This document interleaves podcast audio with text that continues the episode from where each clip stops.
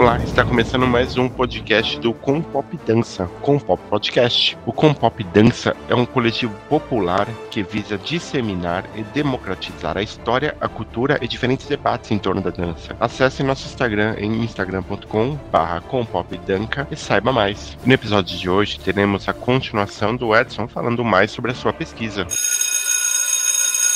Fala galera, então nesse episódio nós vamos falar um pouco sobre a inspiração. No episódio anterior a gente falou do, da observação, né? Da importância da gente usar nossos sentidos e nossos campos emocionais para observar, e o resultado da observação é a inspiração.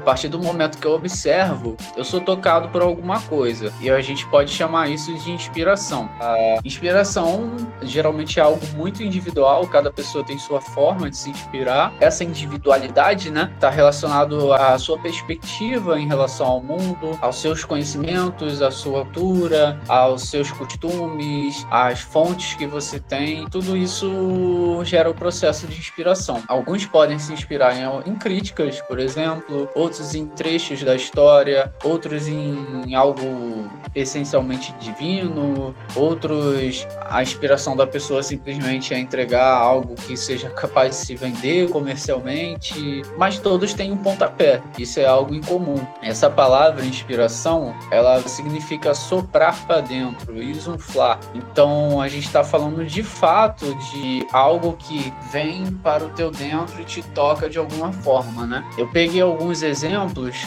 como no mangá e no anime de Naruto, o autor, que é o Kishimoto Masashi, ele afirma que sua fonte de inspiração estava na vida pessoal dele, já que seu anseio por ser um escritor famoso era igual a do, à vontade do Naruto de ser Hokage. E ele cita também que pegou algumas ideias do Dragon Ball para fazer o Naruto. E a gente percebe também dentro da história lá de Naruto tem várias lendas ou histórias usadas para a criação de personagens. Como exemplo, o Kurama, né? Ele é inspirado numa lenda chinesa, seria a raposa de nove caudas, né? Ela é muito citada em diversos, em diversos animes e jogos, e em Naruto também ela aparece. É, os bijus, né? Que são inspirações muito fortes com os filmes nostálgicos do, do Japão, de Godzilla, todos aqueles monstros que foram criados, né? O clã Ryuga, dizem que ser uma homenagem também às pessoas que sobreviveram às bombas atômicas de Nagasaki e Hiroshima. Então, isso tudo foram fontes de inspiração diversas que ele teve para desenvolver esse anime. E assim, como eu usei o, o exemplo né, do Naruto, eu, eu vejo muito como inspiração também para mim, deve ser talvez para outras pessoas, é essa questão da insistência, sabe? Do foco, dessa vontade de chegar a um certo objetivo. Isso é muito interessante e serve de inspiração, particularmente para mim. De, tipo, toda a dificuldade que o personagem passa, eu vejo como um bom campo para uma pessoa que está dentro de que decide trabalhar com, com a arte, né? Viver é, mostrando sua arte ao mundo. É muito interessante ver isso, que tem muitas dificuldades no processo e tudo mais, mas insistir que de repente você vira Hokage